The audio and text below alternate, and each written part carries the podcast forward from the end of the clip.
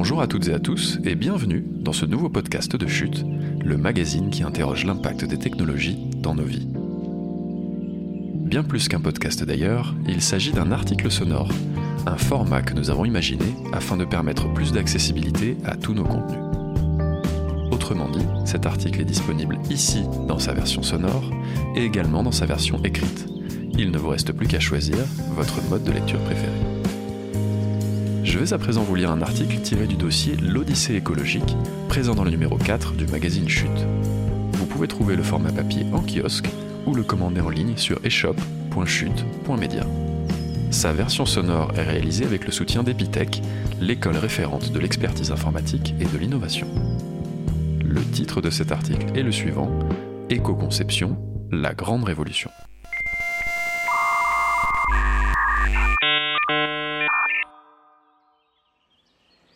Intégrer les impacts environnementaux dès la conception du produit. Tel est le défi de l'éco-conception. Si la France possède une longueur d'avance sur ce sujet, il n'en reste pas moins sensible d'un point de vue économique.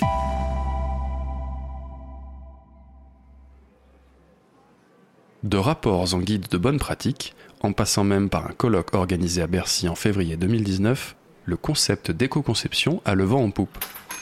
Encore un coup de greenwashing? Pas sûr, parce qu'à l'inverse des annonces tonitruantes sur la compensation carbone, l'éco-conception remet en question les réflexes, pousse à une réflexion approfondie sur les usages et interpelle notre modèle économique.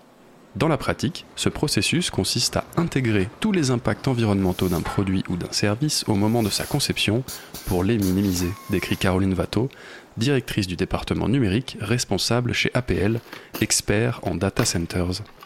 Le champ est large entre la fabrication des équipements et leur recyclage en fin de vie, sans compter le design des sites et applis que l'on peut imaginer moins gourmands en data et donc en énergie. Figure reine de la métaphore des technologies zombies, un concept forgé par le physicien José Alloy, qui désigne les technologies qui minimisent les durées de vie en état de marche et maximisent les durées à l'état de déchet, les équipements numériques résistent a priori à toute velléité d'éco-conception. Ordinateurs, téléphones et autres écrans sont extrêmement coûteux à produire, en ressources comme en énergie. On ne les salue pas comme des petits bijoux technologiques pour rien. Ils sont le fruit de l'alliance d'une multitude de composants. Un casse-tête à recycler. Xavier Verne, du Shift Project, un think tank qui œuvre en faveur d'une économie libérée de la contrainte carbone, illustre comment traiter les traces de gallium et autres métaux rares présents sur les écrans LED. Emblématique, Fairphone. Le symbole pour le grand public de l'éco-conception appliquée au numérique est pourtant bien un smartphone, imaginé et vendu par une entreprise néerlandaise. Gauthier Roussil, designer des services numériques, qui rédige par ailleurs une thèse sur le sujet, souligne Fairphone est parvenu à éco-concevoir le produit phare de l'époque. Le Fairphone n'est pas un téléphone juste, parce que cela ne peut pas se concevoir, mais plus juste que les autres téléphones.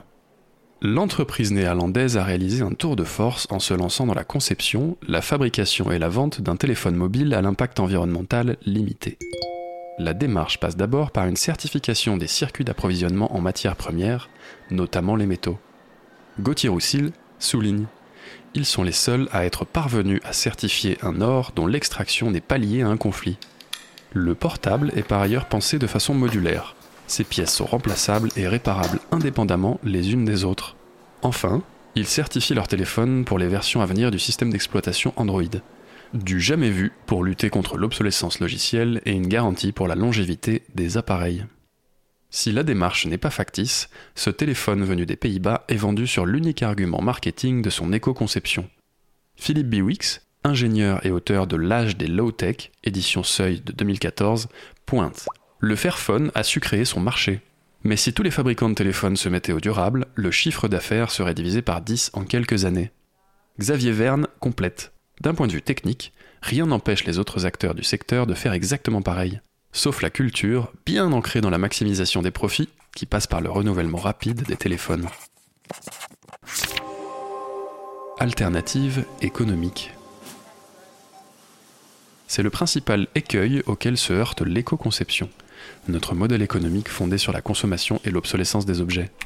Gauthier Roussil pose L'éco-conception n'est pas industrialisable. S'efforcer de se pencher sur le cycle de vie de ce qu'on produit peut toutefois conduire à imaginer d'autres business plans. Pour le compte de la Chambre de commerce et d'industrie d'Occitanie, Caroline Watteau a mené avec d'autres le projet Green Concept pour accompagner les entreprises de la région dans une démarche d'éco-conception.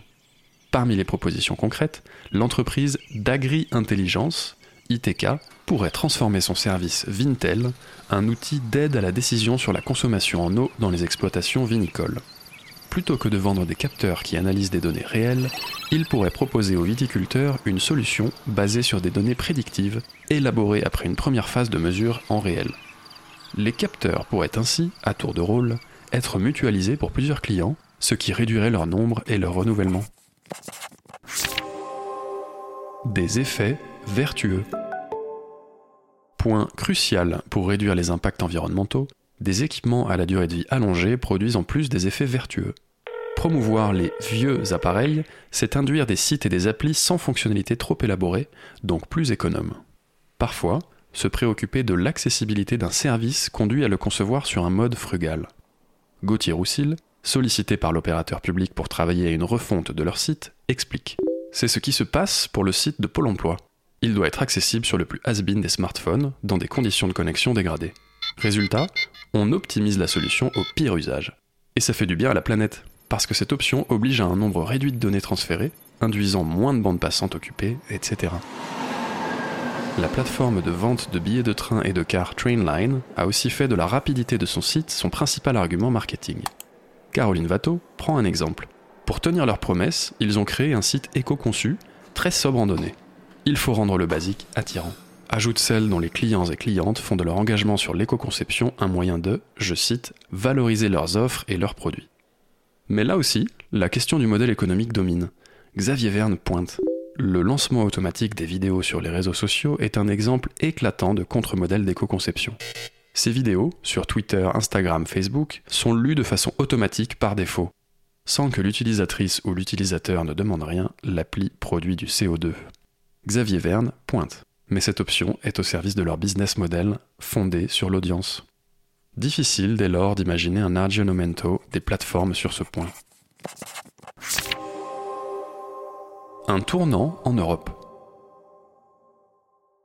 Loin des géants du web, l'Europe, et singulièrement la France, pays d'ingénieurs, vit un alignement des planètes pour favoriser l'éco-conception, apprécie Gauthier Roussil.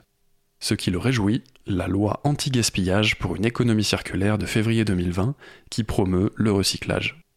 Elle crée aussi un indice de réparabilité qui devra, au 1er janvier 2021, être accolé au produit. Objectif affiché par le gouvernement atteindre 60% de taux de réparation des produits électriques et électroniques d'ici à 5 ans. Dans le même temps, les sénateurs de la mission d'information Empreinte environnementale du numérique ont déposé à l'automne une proposition de loi regroupant plusieurs mesures, comme l'allongement de la durée de la garantie légale de conformité des produits numériques de 2 à 5 ans, pour empêcher qu'une mise à jour de sécurité nuise à l'utilisation de certaines applis. Si la loi passe, les fabricants devront aussi prouver que la réduction de la durée de vie du terminal n'est pas imputable à une stratégie commerciale. Un pas vers une régulation dans cette bataille politique et économique. Je vais à présent vous lire un encadré qui s'intitule Se méfier de l'effet rebond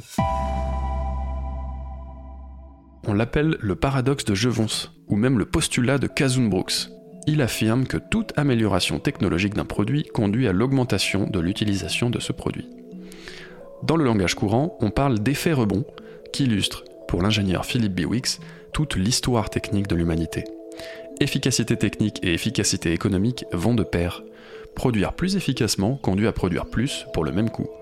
Exemple concret, entre 2010 et 2018, Selon une étude menée par des universitaires américains, la consommation d'énergie des data centers a continué d'augmenter de 6% pendant que le volume des données échangées était multiplié par 5,5. Tous les gains d'efficacité énergétique ont ainsi été absorbés par un plus grand volume de données échangées. Une éco-conception qui ne servirait pas de paravent au greenwashing se doit de prendre en considération l'effet rebond potentiel. Et, de ce fait, envisager le produit ou le service comme l'élément d'une chaîne, des applis ou des sites peu gourmands restent accessibles sur des appareils plus anciens et donc n'incitent pas à leur renouvellement, par exemple.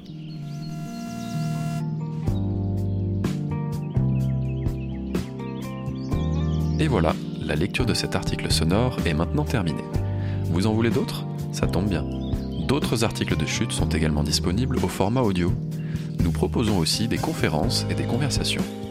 Alors, si vous êtes friande ou friand de nouveaux frissons sonores, rendez-vous sur votre plateforme d'écoute de podcast préférée et trouvez-nous en tapant Chute Radio. Si vous souhaitez encourager notre format sonore, n'hésitez pas à laisser un avis 5 étoiles et à en parler autour de vous. Merci d'avoir été là, à bientôt